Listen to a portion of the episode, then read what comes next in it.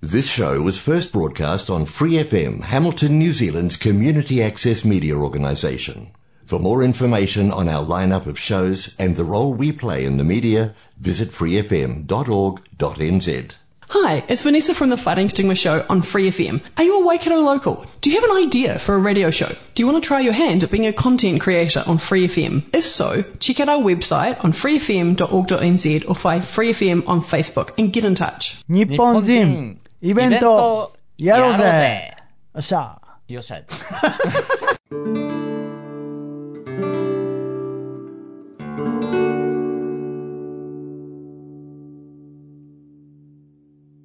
はい、こんにちは、のむです。ケンツです。今日は皆さんに、あの、これからの番組はいはい。なんかに、ついてお知らせをしようかなと。お知らせですね。予告編というか、ね、まあ、このお知らせは随時変わっていくかもしれませんが、今のところ。これからの番組作りは、僕とケンツさん、まあ、二人でやるときもあるし、その次の週は一人でやる。はい僕とケンさんどちらかが。で、また二人でやる。みたいな感じで作っていこうかなと思います。そうですね。で、それぞれ、なんかテーマうんというかね、うんえーシリーズになるようなことをやっていこうということをお話ししてたんですが、そうですねノムさんはどんなお話をしていただけるんでしょうか。まあ、僕、音楽が好きなので、まあ音楽の話を交えつつ、もう一つ、まあみんな、みんな好きなこといろいろいろあると思うんですけれども、はい。結構僕歴史とかが好きなんですよね。ほう。うん。古代史とか近代史も含めて、結構、なんていうんですか、学校で習ってきた定説以外のところも読んだりするんですね。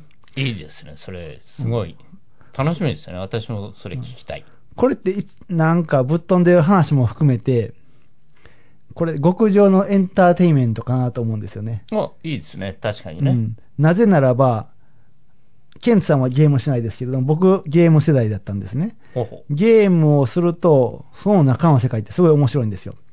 あの、こんな世界観で生きてるような雰囲気に一瞬になるんですね、ゲームすると。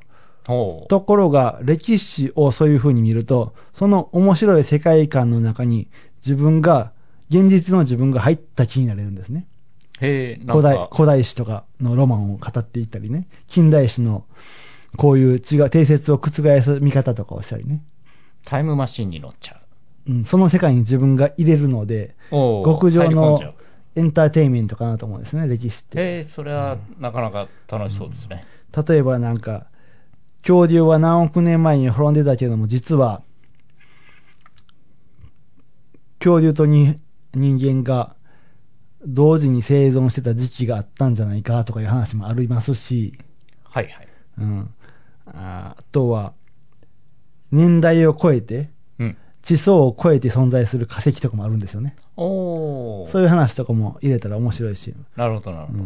そこまで上手に話せるかわからないですけども、そういう今までの見方にとらわれない新しい見解をすることによって、今、我々がどういう立ち位置にいるのか見えることが、うん、面白いかなとか、それ、そういう見方をすることによって、別に僕が言ってることを信じろっていうわけではなくて、それぞれの人が自分の見方で今までこうやって習ってたけれども、違うんちゃうかっていう自分の考え方を出すことによって、うん、自分の世界観を持つ、こう、ね、ね、歴史、メディアとか大勢多数に流されるんではなくて、自分の見方を持つっていうのが面白くなるんじゃないかなと思って、そういう期待を込めて、僕の趣味として歴史の話もしていこうかなとなるほど思い。ます。期待してます。ケンツさんはどうですか？そうですね。もしかしたら、ノムさんの歴史の話と、あ、かぶるじゃなくて、えっ、と、根っこのとこでは同じかもしれないんですけど、まあ未来というかね、今というか、これから先のところ。まあこの1、2年、1、2年 ?1、2年 ?1 年か。あのー皆さん急に食えなくなったりですね、いろんなところで自分自身の生き方っていうことを見つめた方も多いかと思うんですけども、その自分らしく生きるとかね、あの、そこを見つめていった時にどういう生き方をしてるのか、この、いわゆる人と同じことをするっていうよりも自分らしく生きるっていうところって、そういう生き方をしてる人たちのライフスタイルをね、でいろいろ取材したり、お話を聞いたり、えーということ、まあ自分自身も含めてですね、あの、まあそんなことをお話しできてったらいいかなというふうに思ってます。まあ、これは今までロトルアのヒロエさんそうですね。取材したりとか、はい。あとは、竹さん。竹さんですよね。うんまあ、そのテーマがずっと続くという。そうですそうです。もう基本的にそのテーマで。まあ自分自身が実は私4 40人格っていうかね、人格が自分で自覚してるだけで4つぐらいあって、どれが本当の自分かよくわかんないっていうとこもありますし、まあ自分らしく生きるってどういうことなのかなって自分が、まあ随分悩んだ時期もあって、今は結構スッキリしてるんですけど、ね。じゃあ、ケンツさんね、これちょっと究極の話になりますけれどもね。はい。ケンツさんが、ままあ、もしできるならば、はい。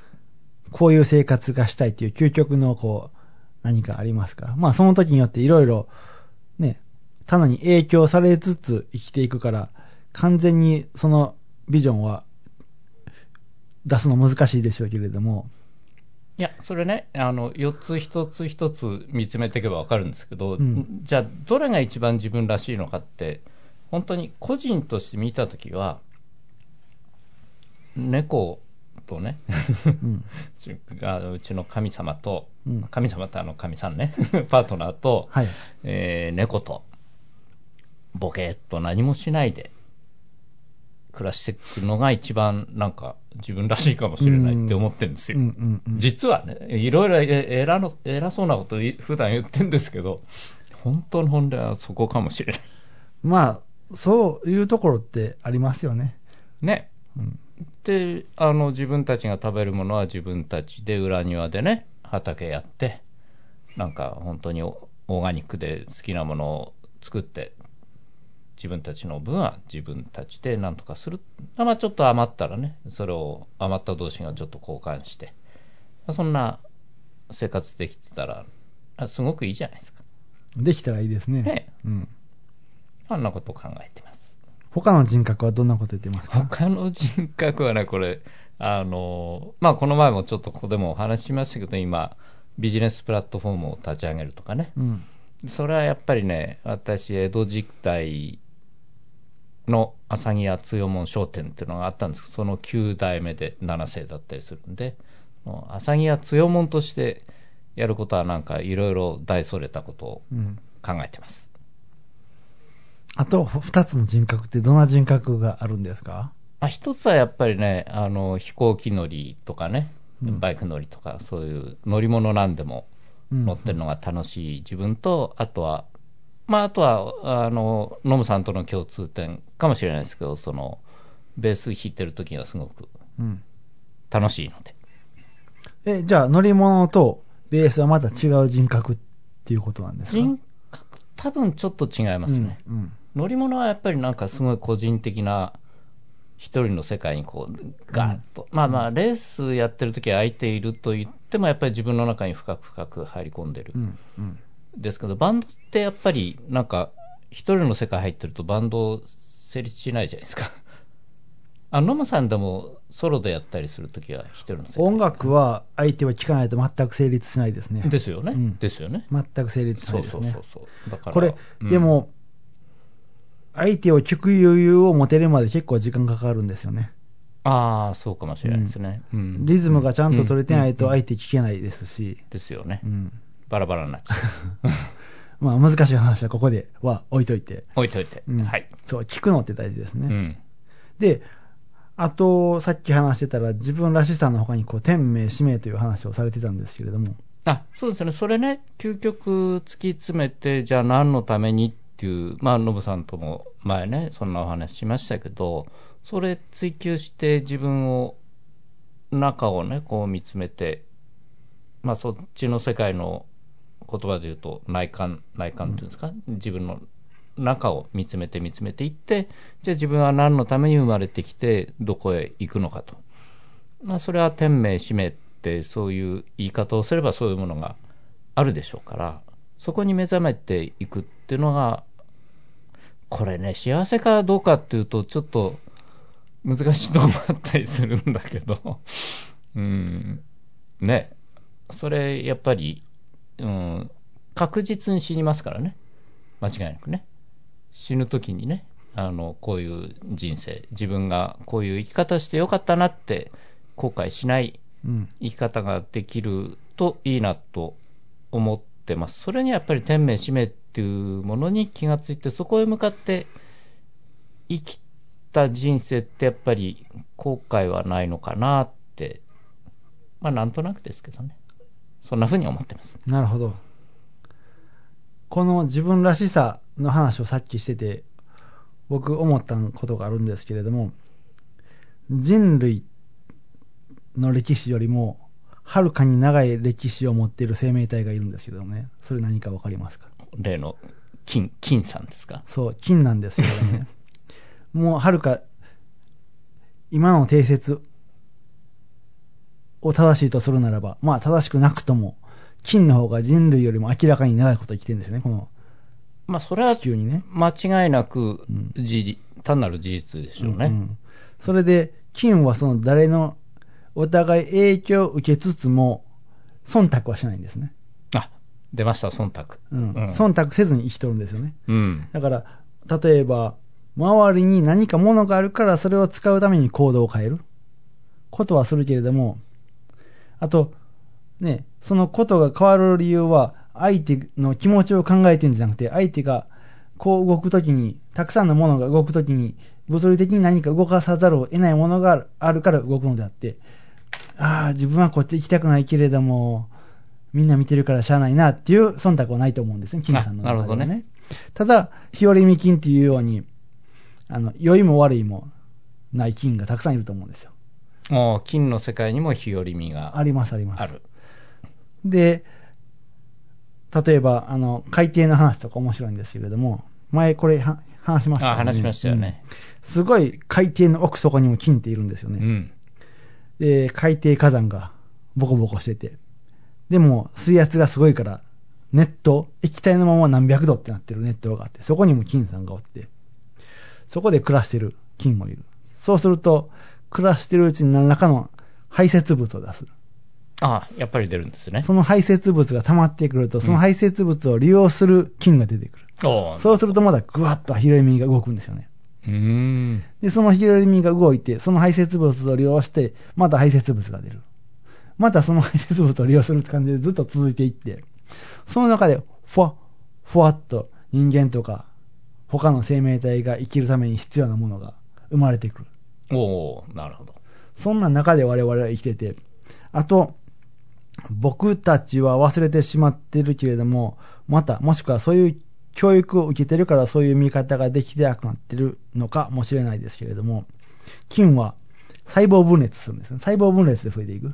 ああ、はい、はい、はい、はい。生殖活動を行わない。うん、うん、うんうん。だから自分が死ぬという感覚がないんですよね。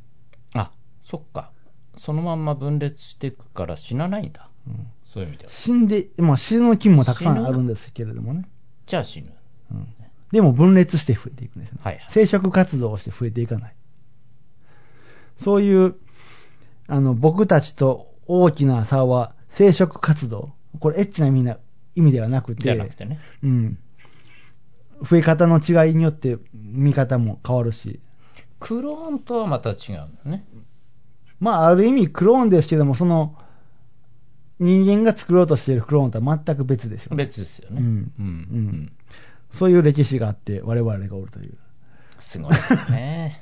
なんか、だから人間の究極も金みたいに、あ、いいっすね。自分らしさを追求していくとそういうふうな生き方になるのかなみたい金になっちゃう。な。だからこういう提案すらもしなくなるんですよね。もう自分らしさを追求してしあ、まうんで、ねそっかそっ。か。うん。もうこういうしようよとかも何も言わないんですよね。なるほど。ただ、メインストリームで生きていく金もおれば、メインストリームから外れたら、それはそれでいいという金もいるみたいなんか、人間全体のあり方にも実はそんな風になってんじゃないですか。そう、だから、金から学ぶことって我々まだまだまだまだあるんじゃないかなと思うんですよね。なるほどね。最近の研究ってやってるけれども、今、意外とわからないっていうのが本音らしいです。ああ結局ね、ただもう、ありとあらゆるところでいろんなことが起きてて、でもそれって基本的に全部必然だったりするっていうことなんですかね、そそれがあるからね。それがあるから我々がおるっていうことでしょうね。あなるほどねうん。それなくしては、折れないみたいまあね大腸菌とかね体の中にもな。うん。菌菌さんのおかげですみたいななんかこういう研、でもこういう研究もあるんですよ。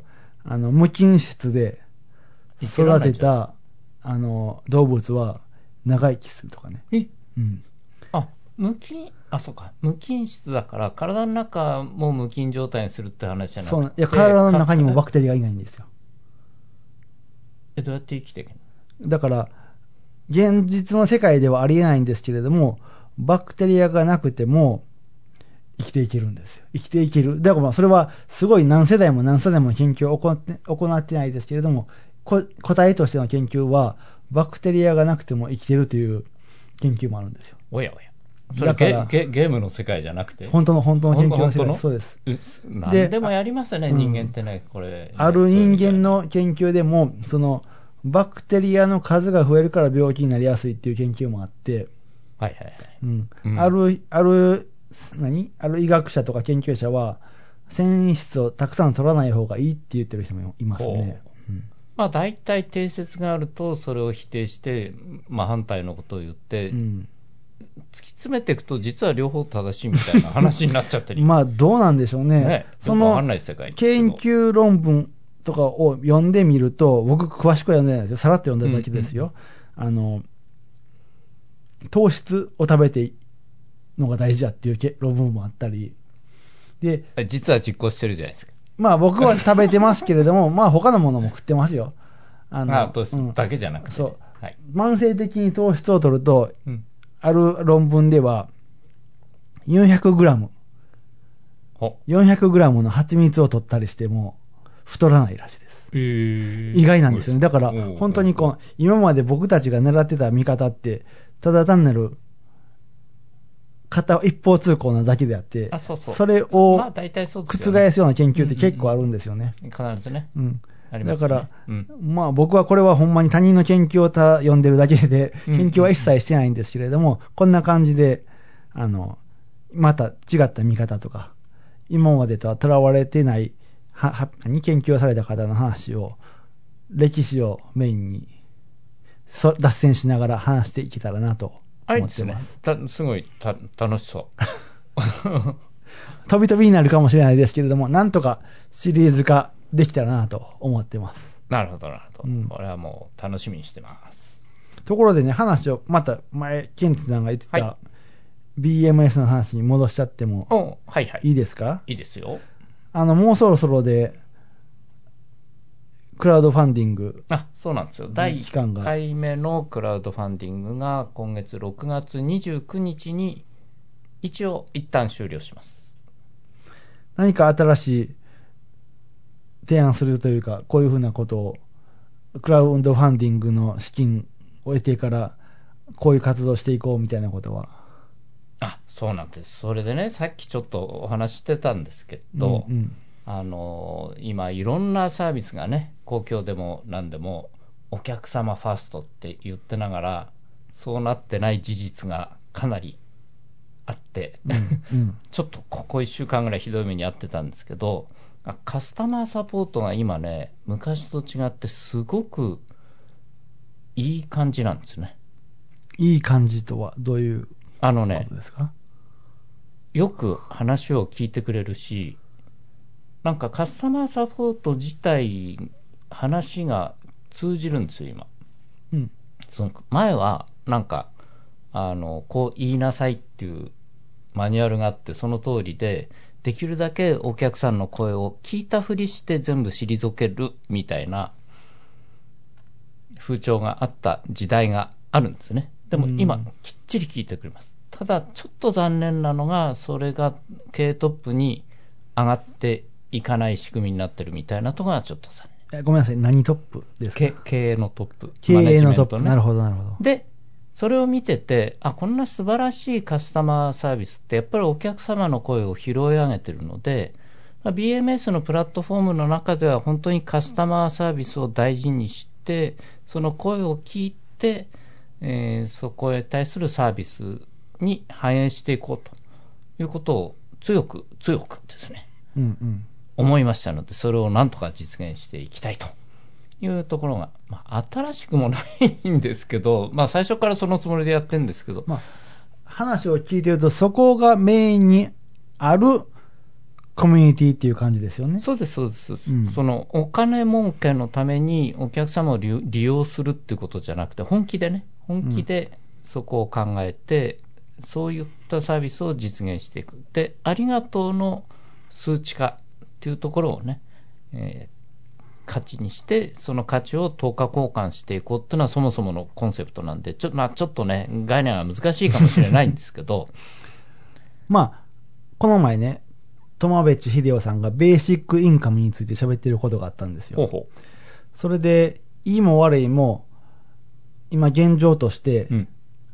アメリカの4分の1の仕事がもうかなり AI にとって変わられるそうなんですね。あそれは、あの、収益とうんかそういうもものを抜いてね、今現状として、もしそうなった場合に、そのベーシックインカムを導入すると、まあ、簡単にお金って実は無価値なものからパソコンでペペって売って発行してるものなので、無限にあるんですよね、信用創造ってそう言って。そうすると、本当に、あの、4分の1の人たちがお金だけもらって、うん。生活するっていうことは可能なんですね。うん。うん。そうなった場合に見えてくるのは、彼が言ってたのはね、仕事というものは、収益化するためのものではなくて、うん社会に貢献するためにあるものとして見ることができますよねって話したんですよね。だから、ベーシックインカム、意外と、そういう側面で見ると興味深いものだなと思うし、うん。もしかしたらケンツさんのそのコミュニティの中で回ってるそのありがとうコインっていうのが、はいはいある意味そのベーシックインカムとしてあって、そのベーシックインカムのやり取りをしながら、そこで行われている仕事が本当にこの収益化の、ケンツさんがずっと言ってるようにね、うんう収益化ではなくて社会に貢献するためのもの。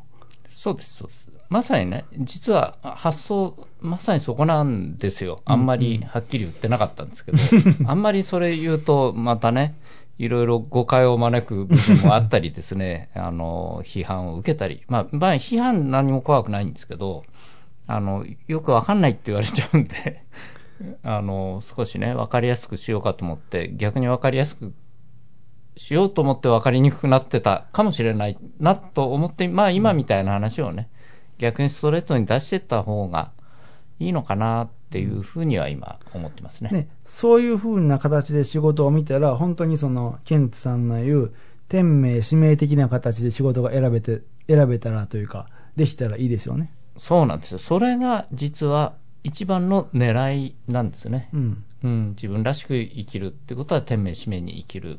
まあそれができたらね、別にいいんじゃないっていう。うん。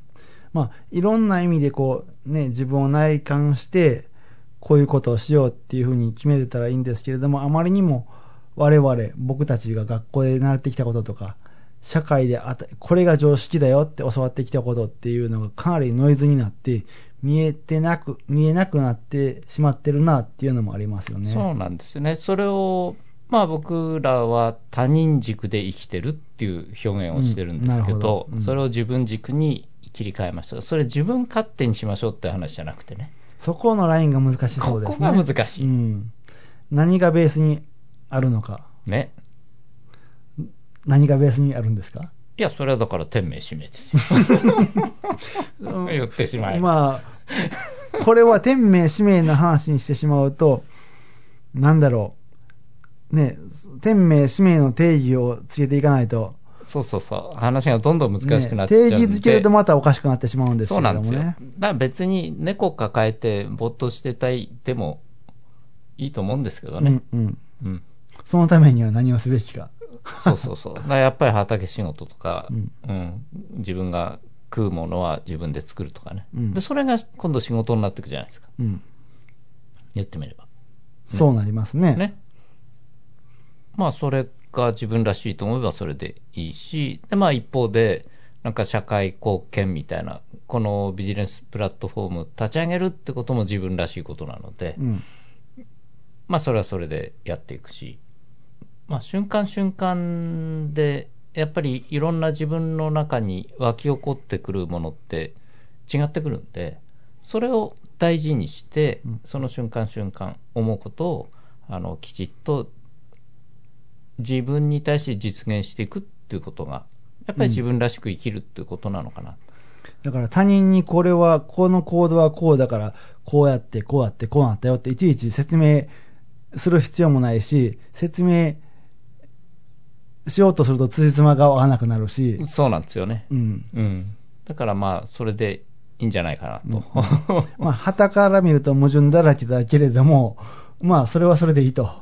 ですよねそうです、そうです。うんうんうんあの、別に人に説明するために生きてるわけじゃないんで、うんうんうんまあ、本田宗一郎さんとかね、あの、エンツォ・フェラーリとかね、あの、人から見ると、相当、相当迷惑な人でしたから。私も結構迷惑な人みたいですし、うん。うん。それはそれで何かがこう生まれていくし、ホンダジェットなんてね、本当に彼が夢見て、夢っていうのもね、ちょ、ちょっとニュアンスが違うんですよね。本当にやりたかったことで。うん。でも、あまりにも本田さん変わりすぎてるんで、みんな内緒にしてたんですよね。めちゃくちゃにされるんで。でも、それって本田さんがやりたかったことを、ね、社員がみんな本田さんに秘密にしてながら、本田さんがやりたかったことを実現したって。これまたね、なかなかすごい話だ。まあわかりにくい話かな、これ。まあ、ひまあ、ちょっと飛びと 飛んでしまいましたね。飛んじゃいましたねあ、飛行機の話で言うと、日本ってすごい、すごい技術力がありながら、なぜ世界のこう旅客機を作ってないのかっていうのも疑問しされるとこですよね。あ、でも実はね、ボボーイング787かなり、あの、日本製なんですよ。あ、そうなんですか。うん。まあ、そんな話をね。まあ、そ今後置いといて。していきたいなと。と思ってます。では、また来週お会いしましょう。ではではでは。